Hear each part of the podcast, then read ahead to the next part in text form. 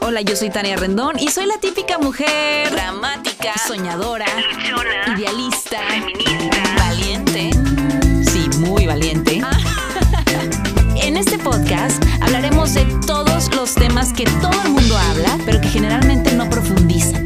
Quédate con nosotros. Esto es Transparencias. 3, 2, 1. Bienvenidos y bienvenidas a un episodio más de Transparencias. Qué gusto saludarles, como siempre. Gracias por todos sus comentarios y mensajitos que nos hacen llegar a través de redes sociales. Como ustedes saben, desde pues ya hace un par de meses estamos viviendo pues una pandemia a nivel mundial. Esta pandemia en particular en nuestro país nos afectó por ahí de finales de febrero, principios de marzo y bueno, pues básicamente ha sido pues un cambio un, giro muy grande para muchas personas, pero más para los héroes que sin duda alguna ahorita son los médicos. Y bueno, hoy tengo de invitada a Ilse Mandujano. Ella es médica internista en la zona COVID. Ella está actualmente en Matamoros, Tamaulipas. Así es. Bueno, pues hoy la tenemos acá para que nos platique un poquito su experiencia. ¿Cómo estás, Ilse? Bienvenida. Hola, pues yo aquí en fachas porque voy saliendo del trabajo. Eh, Qué bueno que te des la oportunidad de abrir este tipo de espacios, como yo te lo dije por mensaje. Eh, qué padre que estés abierta a crear conciencia y a, a saber qué hay del otro lado, qué tenemos nosotros para decir. Sí, porque me imagino que, que ha sido muy duro y, y, es por eso que quiero platicar contigo y que comencemos desde el inicio, Ilse. A mí me gusta comenzar así los podcasts, ¿no? Desde el inicio. Yo me acuerdo que yo escuché de esta pandemia desde por ahí de principios de enero yo lo veía muy lejano, sinceramente, para mí era algo que estaba del otro lado del mundo y que nunca me imaginé que iba a llegar.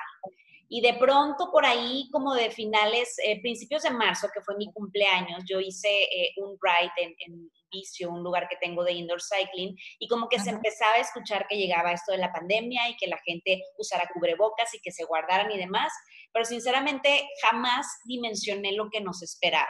Como médico, ¿Qué pasó por tu mente cuando empezó todo esto de la pandemia, Ilse?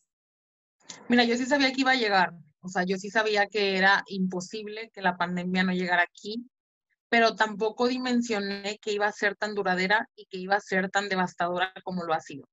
O sea, para nosotros y mis compañeros y mis amigos, colegas y demás, yo creo que todos sabíamos que venía y sabíamos a lo que nos podíamos enfrentar, pero hubo muchas cosas que no vimos venir, como la magnitud, y tampoco tenía una idea de que la gente se iba a portar de la manera en la que se está portando. O sea, yo en verdad pensé que iba a ser como en Italia, como en Francia, como en China, donde la gente en realidad, pues por miedo y por temor, iban a tomar medidas. Y si estamos todavía ahorita como estamos, es precisamente porque la gente no ha hecho su parte. Entonces, yo no pensé que para estas fechas, julio, casi agosto, iba a seguir las cosas como siguen a la fecha y claro que cuesta trabajo pues asumir que pues no vamos a salir pronto de esto. Sí, yo, yo creo que nos falta muchísimo. He tenido yo la oportunidad de hablar con, pues, con muchos amigos médicos y sí, yo, yo no sé si sea realmente como la cultura que tiene el mexicano en particular, porque yo entiendo que en estos países que tú mencionaste, pues hicieron su cuarentena, no salieron tal cual, pero mira, yo la verdad es que no sé si echar culpas o no, porque sinceramente ahorita ya no sé en qué lugar estar, porque veo tanta información, veo tantas cosas que no sé qué hacer, pero no sé si sea una cuestión que venga desde nivel gubernamental, nivel político, nivel persona, o sea, la verdad es que digo, híjole, ¿a quién le hago caso? ¿A dónde volteo? ¿Qué hago? ¿Sabes? Pues yo siempre como les digo a mis seguidores, fíjense qué dicen los médicos, porque los médicos no somos políticos y los médicos estamos ahí, arriesgando nuestra vida por las vidas de otros. Y yo no he visto médicos que digan, sí, sal, sí, haz, vete de viaje, sí, este, haz lo que quieras. O sea, yo no he visto a ningún médico que esté allá adentro que se le ocurra mencionar siquiera, sí, hagan lo que quieran, todo está bien, porque por supuesto que nada está bien. Todo, los, todo el sistema de salud mexicano está colapsando de forma impresionante en el estado que tú quieras. Eh, yo jamás había visto semejante magnitud de pacientes y de cosas tan locas que me toca ver.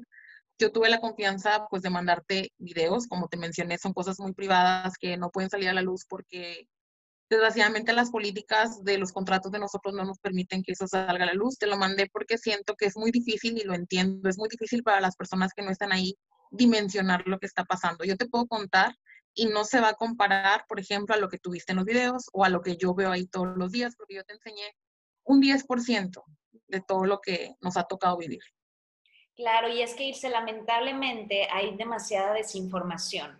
Obviamente cuando llega como este virus, pues muchas muchas personas estábamos, porque yo incluso llegué a estar muy incrédula, ¿sabes? O sea, tuve como la etapa incrédula, tuve la etapa donde me cuidé, tuve la etapa exagerada, tuve como muchas etapas, porque realmente no sabíamos qué estaba pasando. De entrada, no conocías a nadie que, que tuviera como eh, el virus, y luego de repente conforme fue pasando el tiempo, oye, que tenías al conocido del amigo, y luego al conocido y luego de pronto al tío y así entonces se fue como dando, entonces pues ahí por ahí como muchas cuestiones, pero eh, tienes mucha razón en algo que mencionaste, ¿no? Lamentablemente le hacemos caso a todas estas publicaciones de Facebook, de los amigos, de los políticos y no volteamos a ver a los médicos que realmente están en la zona de batalla que son ustedes viviendo el día a día del COVID, ¿no? Que, que, que es una realidad y que la gente no lo quiere creer todavía y que no lo quiere aceptar, no lo quiere ver. A la, hay mucha gente a la que le incomodan mis publicaciones porque piensan que son muy fatalistas. Y yo digo, bueno fuera que fuera una publicación fatalista y que no fuera una realidad. O sea, bueno fuera que fuera como que mi pesimismo y no fuera lo que me toca ver todos los días y repetirse una y otra vez. Desgraciadamente, o sea, es bien padre vivir en una burbuja, es bien padre vivir en el privilegio de uno mismo y no voltear a ver cuántas familias están deshechas, cuántas familias han perdido eh, personas, cuántas familias eh, tuvieron la necesidad de salir por trabajo y que desgraciadamente ahorita no encuentran cama por todas las personas que salen sin necesidad. Es por eso que se insiste tanto en el que es de casa, es para poder intentar proveer aunque sea un lugar y una cama para aquellos que a fuerza tienen que salir porque no tienen de otra, porque vivimos en un país en el que hay personas que si no trabajan, no comen. Y es bien feo decirle a esas personas, no tengo cama, no tengo lugar para ti, llévate a tu papá a otra parte, llévatelo a otro hospital, a ver dónde fregados le encuentras y que se te mueran en las camionetas esperando un lugar. Es súper feo y la cara de desesperación, de impotencia, de dolor, de no saber qué pasar de esas familias, te la llevas a tu casa. Al menos yo sí me las llevo a mi casa. Exacto, y quiero precisamente que me hables de eso, porque, mira, yo sigo a, un doctor que está en Nueva York, que a lo mejor seguramente tú también sigues. Sí, sí, lo sigo, Martínez. Este, me encanta estar como muy al pendiente de sus publicaciones y justamente hace días también publicaba que una doctora se suicidó por toda la cuestión que ella estaba viendo de pacientes em, pues en Nueva York, ¿no? De los pacientes de COVID. Sé que tú también pasaste por una situación similar, que estuviste pues a punto de suicidarte por todo lo que veías, pero si me lo permites y si lo quieres compartir, Ilse, dime qué pasa por tu mente, o sea, qué ves, con qué frustración llegas a tu casa, con qué estrés, o sea, qué Voy pasa. A todo lo que sentí, así, todo. cuéntamelo tal cual. Yo empecé a entrar en abril, Tania. Yo empecé a entrar en abril súper motivada. Yo soy una médico que soy muy entregada, mis pacientes no me van a dejar mentir. Y soy de esas personas que tratan de no perder la humanidad, porque luego hay médicos que igual son muy, muy apáticos y muy poco como humanistas. Yo trato de ser lo más humana posible.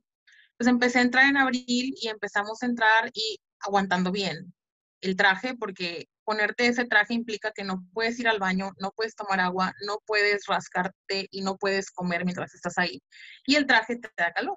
Como fue en abril, afortunadamente el calor no estaba tan pesado y mi única preocupación era que me daban muchas ganas de ir al baño. Entonces tuve compañeros que empezaron a entrar con pañal. Yo la verdad me rehuso y me rehusaré siempre a usar pañal porque siento que ya es demasiado. O sea, no poder ir al baño es bastante, es demasiado. Entonces conforme pasaron los días y empezábamos a ver que más gente se enfermaba y empezaron las defunciones entre mis compañeros.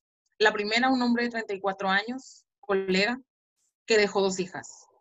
Eh, y ahí empezó mi, mi, mi, nervio, de decir, él tenía 34 años, se murió, puedo ser yo. Y empezó esa sensación de, no me quiero morir, pero estoy aquí, el paciente me tose en la cara, yo he tenido pacientes que me escupen, porque empezamos a batallar con la situación de que los pacientes no creen, como tú misma dices, están incrédulos. Había gente que nos decía que era mentira, que las pruebas que les mostraba donde decían que eran positivos eran una estafa, eran una farsa, y que me pagaban y que yo era una vendida. La gente me escupió, la gente me empujó, la gente se fugó, y tuvo que llegar la Guardia Nacional a protegernos. Todos los días mis, mis, mi dormir era dormir y tener pesadillas con el hecho de o estoy intubada o alguien entra y me navajea o alguien entra y me asesina para culparme por la muerte de su familiar. Desgraciadamente no hay cura, no hay un tratamiento específico que en realidad sirva para atender a esas personas y es horrible ver cómo se están ahogando porque el oxígeno no les basta, en realidad no hay oxígeno que sea suficiente para ellas y se mueren ahogados. Es horrible ver ese sufrimiento mientras yo literal en la guerra dando malas noticias todo el tiempo.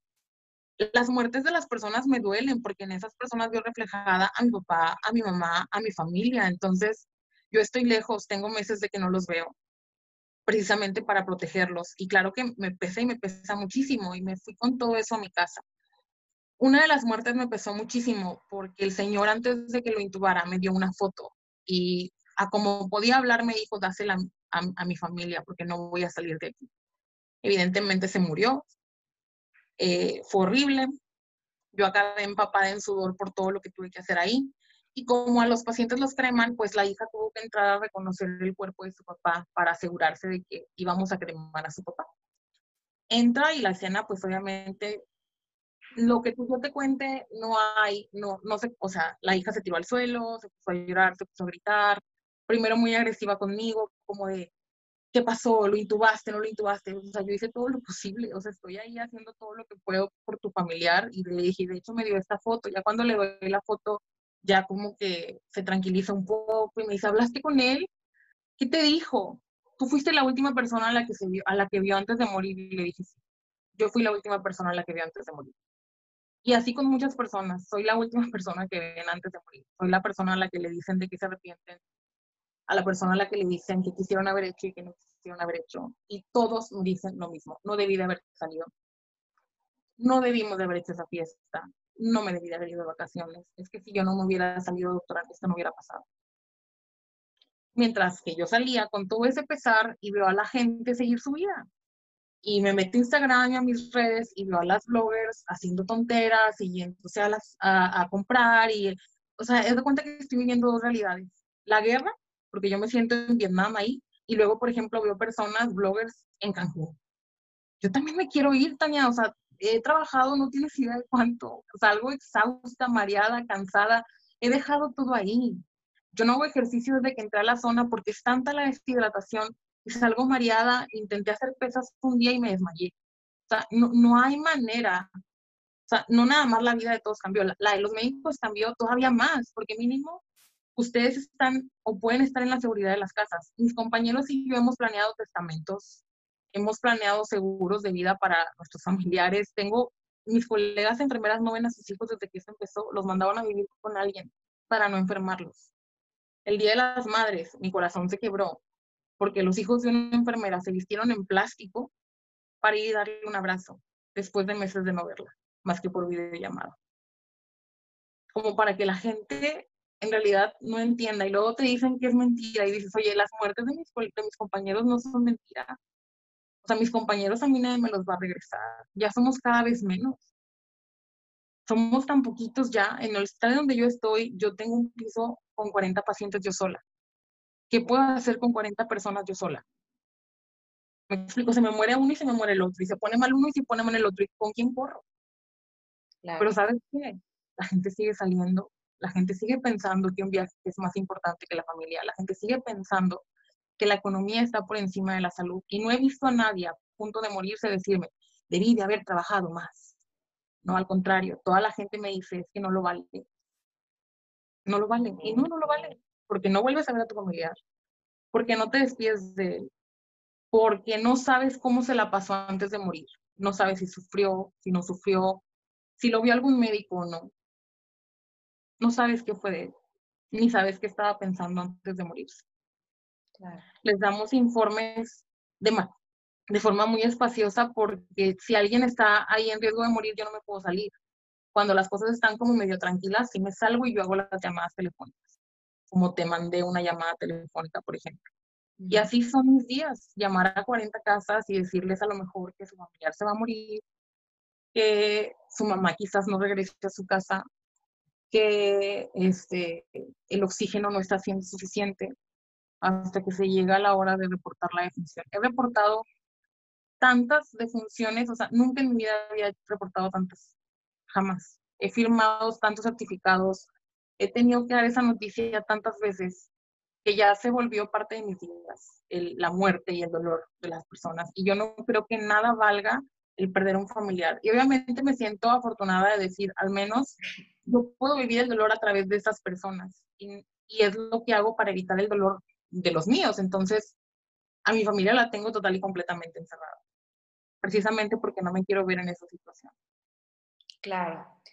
Es, es, es, complicado, Ilse. Yo, como, como te lo dije en los mensajes, no, no me puedo imaginar tu dolor. Supongo que es algo fuertísimo lo que están viviendo y como lo dijimos al inicio, es algo que no dimensionamos y tienes muchísima razón. Yo creo que todos hemos cometido muchísimos errores porque, bueno, o sea, también te lo platicaba en mensajes sí venía como con instructivo esta situación de la pandemia, pero hay demasiada desinformación, hay demasiadas instrucciones nuevas todo el tiempo, que si reactivamos, que si no reactivamos, que si regresamos, que si abren, que si no abren, ¿sabes? Entonces la gente, como no estamos en la zona de guerra, no estamos viendo lo que realmente está pasando. Entonces, pues como está la desinformación en un sube y baja literal, pues la gente realmente no sabe qué va a pasar. Súmale la educación, súmale que hay mucha gente incrédula, súmale que un montón de cosas, ¿no? Entonces, pues ahí están los errores y, me apena muchísimo pues todo lo que estás viviendo porque sé que te está afectando muchísimo a nivel personal. Muchísimo porque cuando yo entré a la zona, eh, mi esposo y yo vivimos solos y su mamá y su abuela son nuestras vecinas. Entonces nosotros optamos por llevarles despensa para que ellas no salieran desde que empezó esto. Cuando yo iba a entrar a la zona, mi principal miedo y temor era contagiar a mi esposo y que luego él contagiara a su mamá y a su abuela esas idas a dejarle la despensa porque yo dejé de ir a su casa por completo. Yo dejé de dormir con mi esposo. Dormimos en cuartos separados, eh, dejé de abrazarlo, dejé de besarlo, dejé de tener todo contacto con él porque yo estaba empapada de virus, ¿verdad? Estoy en la zona. Hasta que esto, más mis papás lejos, más todo el dolor y sufrimiento, mi esposo no me daba un abrazo porque, cuidado, te voy a enfermar cuidado te puede infectar. Yo no sé en qué momento me pueda contagiar. Hasta que eso me llevó a una depresión tan tremenda que me hizo querer dejarlo todo y me hizo querer salir corriendo porque a final de cuentas, ¿qué sentido tiene sacrificarme tanto si la gente se va de fiesta, se va de viaje? O sea, como, ¿por qué tú sí te vas a ir de viaje y yo no? O sea, como, ¿por qué yo sí tengo que dar mi vida por ti y tú no eres capaz de quedarte en tu casa? O sea, ¿de qué privilegios gozas tú como para que tú sí puedas hacer lo que tú quieres y yo no puedo ir a miar, con el perdón de la palabra. O sea, no puedo ir a hacer del baño, no puedo ni tomar agua, no puedo ni rascarme, pero tú sí te puedes ir a Cancún. O sea, como porque es justo? Por supuesto que no, no lo es, porque yo estoy arriesgando mi vida, estoy poniendo la salud de todos por encima de la mía. Y claro que me está costando, y claro que quisiera dejar todo y salir corriendo, pero no lo hago porque sabes que si fuera tu papá el que estuviera internado y yo estuviera renunciando y tu papá fuera el que se quedara sin atención, tú harías todo lo posible por rogarme porque yo no lo dejara solo. Y yo haría lo mismo si fuera mi papá, de decir que no se quede solo, pero los médicos estamos hartos, hartos de la gente y su inconsciencia, hartos de cómo nos se mofan en nuestra cara no siguiendo las recomendaciones médicas, porque en Monterrey ha sido muy fácil. El doctor de la O todos los días da informes. El Bronco lo ha dicho muchas veces la información de Nuevo León y Monterrey ha sido súper clara. Nada más que no lo han querido ver, es muy distinto. ¿Por qué? Porque cuesta, claro que la vida nos cambió a todos y todos estamos sacrificando cosas. Habrá quien sacrificó su boda, habrá quien sacrificó luna de miel, habrá quien sacrificó sus viajes. Yo sacrifiqué todo, incluyendo vida y salud mental, porque también me enfermé de COVID. ¿Te enfermaste de COVID también? Ajá. Mi esposo también es médico. Yo primero me incapacité por la depresión cuando ya surge este intento de suicidio, eh, yo estaba a punto de renunciar, voy con el psiquiatra del hospital donde yo laboro, me evalúa y dice, sabes una cosa, te tienes que ir de break, no puedes seguir así, estás ya, o sea, vas a atentar contra tu vida en cualquier momento, me medica, me voy a la casa y haz de cuenta que ya fue así como, ok, ya lo que necesitaba yo era salir de ahí, de tanto dolor, tanto sufrimiento y tanta cosa, y porque me empecé a sentir muy explotada, Tania, con todo lo que te comento, decir, a ver, yo no quiero morirme. Imagínate, no me había dado el COVID. Yo decía, no me quiero morir, yo no quiero estar intubada para que tú te vayas a Cancún. Entonces yo me sentía explotada, me sentía usada. Cuando el psiquiatra me manda a la casa y medicada, todo empezó a mejorar, el psiquiatra nos dice, ¿saben qué? Que ya les valga, y también estoy con psicóloga y todo, y me dijo que ya les valga, tienes que tener contacto con tu esposo, tienen que volver a dormir juntos, porque todo eso, tu falta de círculo de apoyo, te llevó hacia donde estás, entonces necesitamos que convivan. Volvimos a dormir juntos. Mi esposo es médico, entonces él no está en la zona, pero sigue teniendo pacientes. Él se contagió de COVID mientras yo estaba incapacitada y él me contagió a mí. Y estuvimos los dos enfermos de COVID en casa un mes. Yo la verdad es que pues empezó a sentir muchas cosas, el COVID, pues aparte te pega. Afortunadamente no fue, ninguno de los dos tuvo un COVID severo, entonces de esa manera pude descansar y decir, bueno, ya no me morí y quizás si me vuelvo a infectar tampoco me muera. Entonces me dio, empecé así como a decir, así, ok, no fui caso severo, de que ya mi ansiedad por morir empezó a disminuir en bastante cantidad. Y eso empezó a mejorar muchísimo mi salud mental. Pero pues a final de cuentas, seguía viendo a mis compañeros y era una lucha entre quiero estar ahí con ellos, pero al mismo tiempo no quiero ir porque la gente como que ya le vale madre.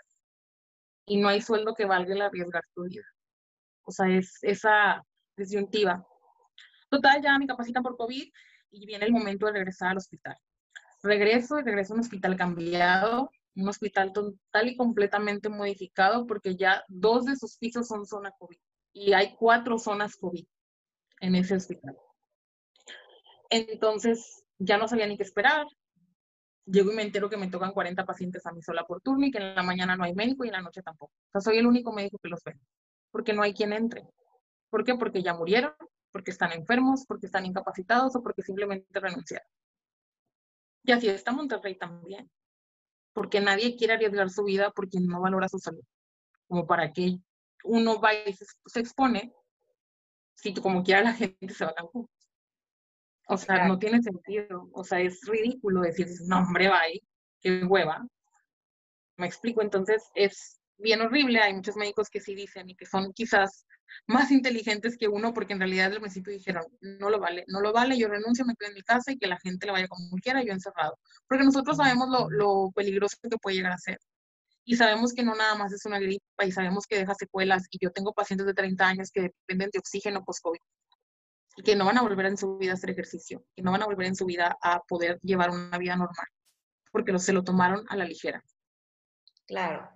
Ahora, eh, Ilse, este, esta cuestión de COVID, eh, porque yo he tratado de, pues, de informarme muchísimo y demás, eh, sé que a todos en algún momento les va a dar. ¿Estamos de acuerdo con eso o no? No, eso no. Eso médicamente es falso.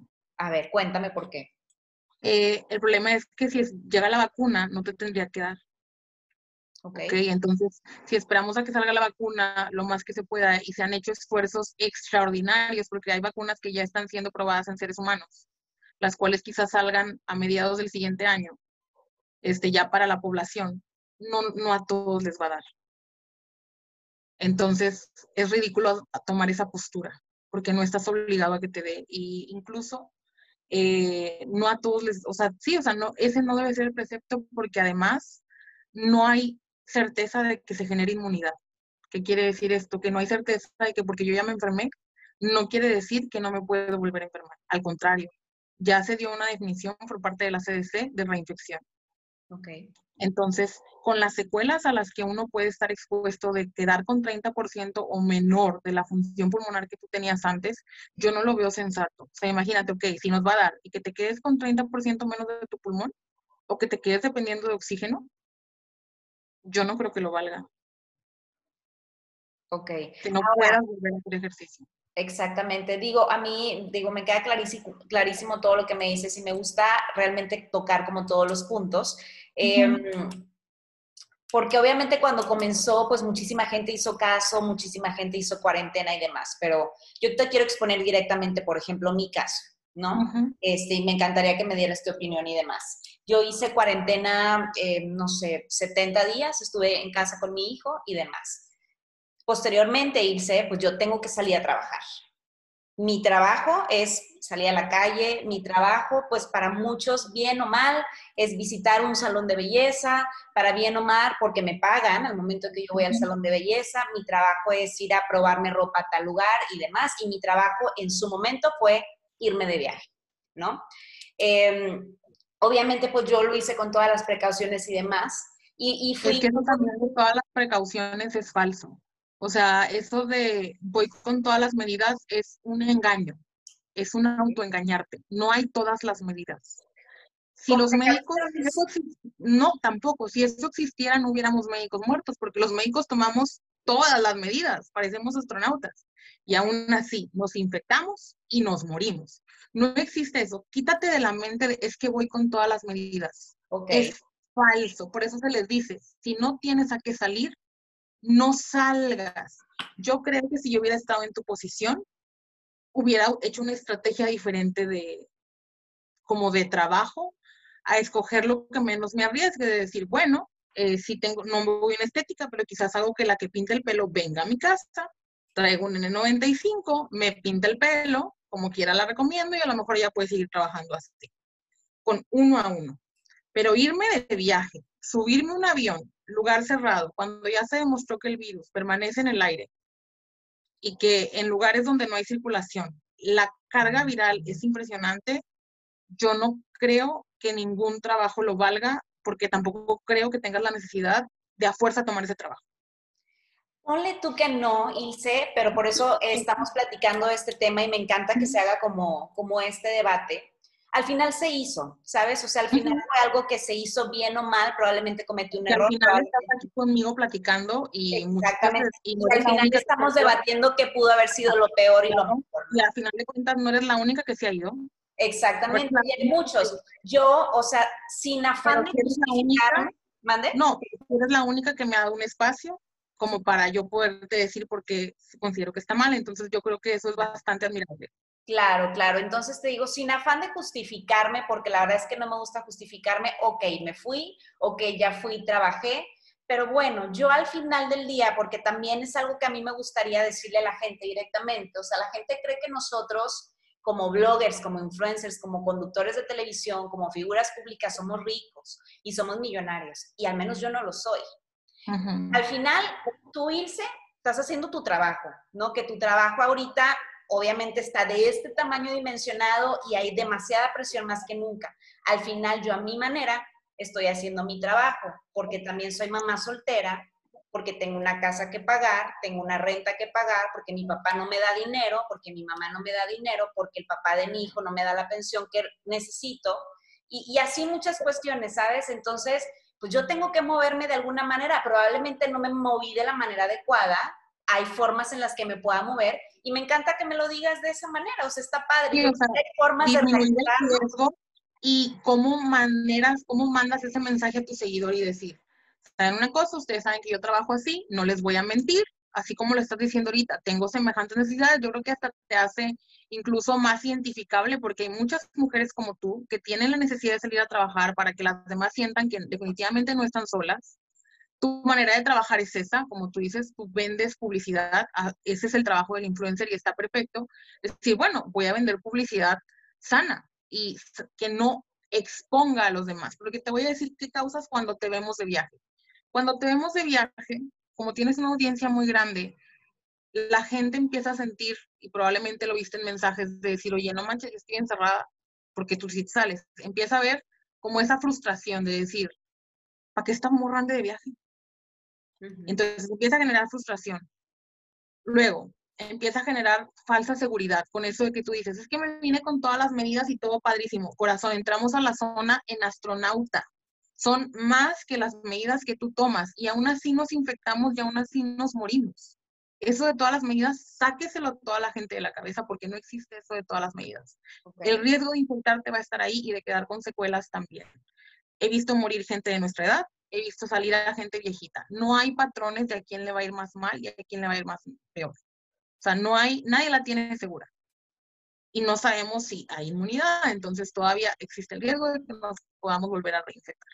Entonces, no, no es ahorita. La pandemia, obviamente, como tú bien dijiste, no viene con instructivos, ni para nosotros, los médicos, ni para ustedes, que es la población en general. No viene con instructivos. Pero sí tenemos que aprender a que las vidas son el recurso más preciado que tenemos, porque también sin salud no hay trabajo. Y también la otra, Tania, es que con la saturación hospitalaria, que supongo que sí estás familiarizada con el tema de que ya no hay lugar en los hospitales, y de que en Monterrey te piden una suma de dinero aunque tengas seguro de gastos médicos. Por ejemplo, el Hospital Muguerza pide medio millón de pesos como depósito, aunque tengas seguro de gastos médicos, pues que ya ni el dinero ni tener un seguro de gastos médicos te garantice que vayas a tener atención. Entonces, ¿qué necesidad de en pleno semáforo intenso, de donde tenemos la saturación hospitalaria al máximo? O sea, también hay momentos, ¿sabes? De decir, ¿sabes qué? Puedo reprogramar esta campaña a que mínimo les diga, aguántame a que esto baje un poquito, a que haya un poquito menos este, de saturación, porque no sé si sepas, pero en Cancún tampoco hay lugar. La no, gente no, hay lugar, no hay lugar en ningún lado. O sea, a nivel de República Mexicana no hay lugar. No hay. Hay ciertos lugares en donde hay un poquito menos de, de congestión en este aspecto, pero en realidad está cañón. Entonces, si nosotros no nos movemos, el virus no se mueve. Nosotros movemos al virus. ¿Qué necesidad de meternos en un aeropuerto, de andar? O sea, hay como de cosas a cosas. Por ejemplo, como vamos al súper, ¿no? Pues tengo que ir al súper, ¿ok? Igual a lo mejor me tengo que cortar el pelo, pero ya el de decir, me lo pinto y me hago luces y demás, a lo mejor si dices, mm, pues pudiste haber anunciado el lugar sin hacerte luces. Porque así eres un poquito más empática con la gente que te está siguiendo, que a lo mejor perdió el trabajo, que a lo mejor tipo ahorita o redujo su sueldo de manera que no lo puede hacer, o a lo mejor acaba de perder a su familiar y te está viendo que tú andas acá en la pintada y mira qué bonita y esta persona está viviendo un luto. Entonces, hay muchas maneras de poder eh, seguir trabajando porque obviamente tienes que trabajar y yo creo que es súper admirable y te digo, yo te sigo desde que era chica ahí, yo sé quién eres y, y, lo que eres y te digo, qué bueno que te des la oportunidad de, de poderme dar este como derecho a réplica o espacio, este, pero sí hay maneras de mejorar y creo que como tú pusiste una foto hace ratito en tu cuenta, ¿para qué usas tu espacio? ¿Para qué usas tu voz? Es bien importante. En este momento lo tenemos que usar para concientizar, para salir adelante en la pandemia, en las circunstancias que tenemos que salir. Ya vendrán momentos mejores. Yo también me quiero ir a Cancún, Tania. Me muero, yo, cumplí años. No hice absolutamente nada más que comprar un pastel y quedarme aquí en mi casa. Claro. Claro que me muero por ver a mis papás, me muero, no los he abrazado en meses ni a mi familia. Me muero, pero también sé que hacer eso es ponerlos en riesgo y que es exponer su vida y qué mejor manera de mostrar amor que cuidarlos de esa manera. Claro, exactamente. Ilse, pues mira, estoy con la piel chinita y de verdad es que, pues mira, tú me conoces, ah, no les platiqué al principio, pero bueno, Ilse me recordó hace ratito que platiqué con ella que somos vecinas desde hace muchos años. Y a mí me ha gustado ser siempre como muy transparente, así como este podcast se llama Transparencias. Y a mí me encanta que siempre me den retroalimentación, pero positiva. O sea, si yo cometo algún error, me encanta que de la manera más humana la gente se me acerque y me diga, no me ataque, porque al momento que a mí me atacan, yo ataco. Entonces, es como, es algo inmediatamente natural del ser humano. Yo también tengo una cuenta, quizás no con el alcance que tú tengas, y concuerdo contigo, es como que hay maneras. O sea, uno se da cuenta, uno se da cuenta de la, del tiro del mensaje, de cuando es como, oye, en serio te lo estoy diciendo en buen plan, te lo estoy diciendo cool, o cuando te lo estoy diciendo porque te quiero joder. O sea, yo también lo noto cuando mi audiencia hace eso. Entonces, entiendo, en esa parte entiendo perfectamente y precisamente por eso yo jamás ni te mandé mensaje, ni te comenté, ni nada, porque al final de cuentas tampoco estabas pidiendo mi opinión. Y yo también siento como que si no me están pidiendo mi opinión, ni para qué meterme en donde no me llaman. Ya cuando tú vienes y me dices, oye, me gustaría hablar contigo, por supuesto que sí, ¿verdad? Y, como dices tú, de la manera, pues, sin, sin ofensas, ni falta de respeto, ni mucho menos, porque al final de cuentas, qué cool que quieras ver el punto de vista y que a lo mejor a partir de ahora vas a ser más sensata con las decisiones que tomas y a lo mejor vas a decir, ¿saben qué? Eh, estuvo mal lo que hice, eh, fomentar este tipo de, acciones en plena pandemia no es lo más responsable de mi parte, no pensé que fuera como que no veía el impacto, ya lo veo. O sea, y es de sabio reconocer cuando uno hace las cosas mal y todos nos equivocamos y todos hacemos cosas mal, entonces, pues así es esto. Exactamente, Ilse. Pues yo de verdad que, te agradezco este espacio. Yo creo que vamos a, llegarle a muchísima gente, que ese es el objetivo. Y pues yo creo que es como un recordatorio de que si pueden, quédense en casa, si tienen que salir a trabajar, porque sé que mucha ah, gente ah, claro.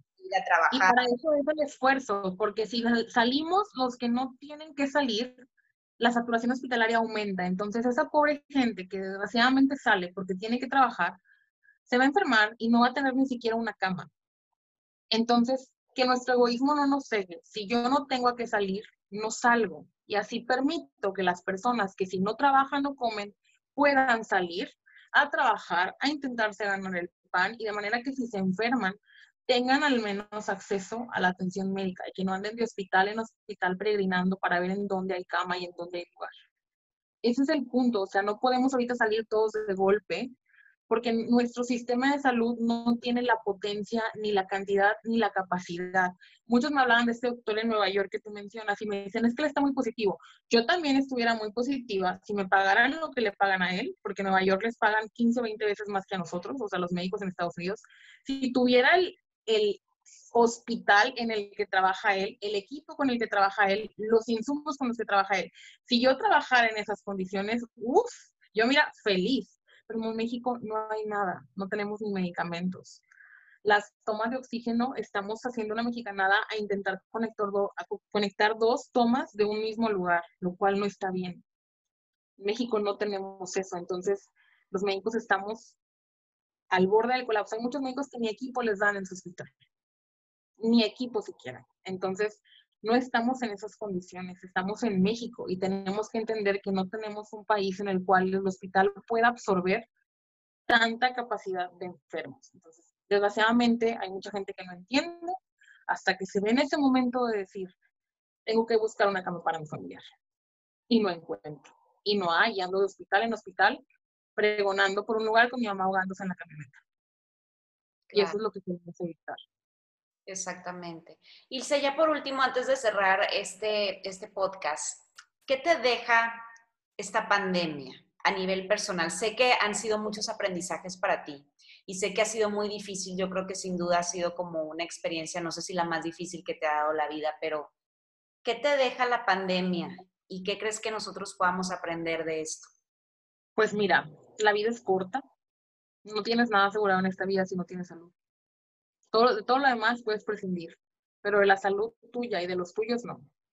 Porque créeme, cuando ya ves a tu mamá ahogándose y ves todo eso, o sabes que está ahí adentro y no sabes nada de ella, te importa un bledo cuánto ganas, te importa un bledo el dinero que tienes en la cuenta, porque al final de cuentas no hay dinero que te devuelva a un ser humano, no hay dinero que te devuelva a un ser amado.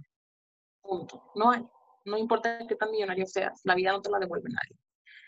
En segunda, que el ser un buen ciudadano es anteponer lo que yo, o sea, lo que el mundo necesita sobre lo que yo quiero. Y es ahí cuando uno se da cuenta de quién es un buen ciudadano. Cuando empieza a pensar en el bien común y no solamente en mi bien personal. Y es algo que los médicos estamos haciendo, pero cuesta, cuesta hacerlo en un mundo sobre todo tan egoísta y en un mundo donde vamos contracorriente. También he aprendido que definitivamente o sea, yo jamás, jamás había pasado por un bache en la salud mental tan grande como en el que, en el que sucedió. Afortunadamente mi esposo es una persona que está muy consciente de lo que es la salud mental y fue un pilar para mí para yo poder como salir de esa zona. Pero desgraciadamente no hay muchas personas que abiertamente acepten y admiten eh, los problemas de salud mental que tenemos porque la gente lo ve como una debilidad. Y pues no es una debilidad, simplemente son cosas que suceden, son enfermedades, igual como la diabetes, como la presión, etcétera. O sea, es una enfermedad y es también muy importante pues darle obviamente su manejo. Y díganle a las personas que quieren que las aman, pero no se los digan con palabras, dilo con tus acciones. No la visites, no le lleves el virus, cuídalos. O sea, en realidad, cuida su vida, preserva su vida. Digo, yo cumplí años, no lo festejé, ¿qué me pasó? Nada, no va a pasar absolutamente nada. Dios quiere y yo pueda llegar al siguiente año, porque en realidad todavía estoy ahí arriesgando la vida. Y no sé cuándo vamos a llegar. El Bronco decía en una de sus conferencias, me dio muchísima risa, decía, no, hombre, no sé qué chingados va a pasar en 2021, no sé si voy a llegar. Literal, ese es en el mood en el que todos deberíamos de andar. No sabemos si vamos a llegar, no sabemos ni qué va a pasar. Entonces, ahorita en realidad, valorar lo que tenemos, agradecer, eh, mientras vivir con menos. Yo ahorita no he usado ni una bolsa, no he usado ni un zapato, o sea, no salgo de lo mismo porque literal voy y lo meto a la zona, entonces lo lleno de cloro. Entonces, en realidad es como no necesito tantas cosas, solo necesito salud, mi esposo, mi familia y nada más. De ahí en fuera todo lo demás, que el mundo se caiga mientras todo eso esté bien. Claro, yo creo que esa es una lección que nos queda a todos, ¿no? Que no necesitas tanto para, para estar bien, simple y sencillamente tu salud, el amor, tu familia y se acabó. Pues dice, yo de verdad que valoro muchísimo esta plática, te agradezco, este, porque sé que también hoy fue un día difícil para ti por la cuestión de una pérdida de, un compañero, lo siento muchísimo. Eh, gracias por, por eh, hacerme en lo personal a mí crear un poquito más de conciencia y responsabilidad. Eh, darme también como muchas este, bofetadas blancas en el sentido de, oye, niña, ponga atención, debe de hacer las cosas de esta manera.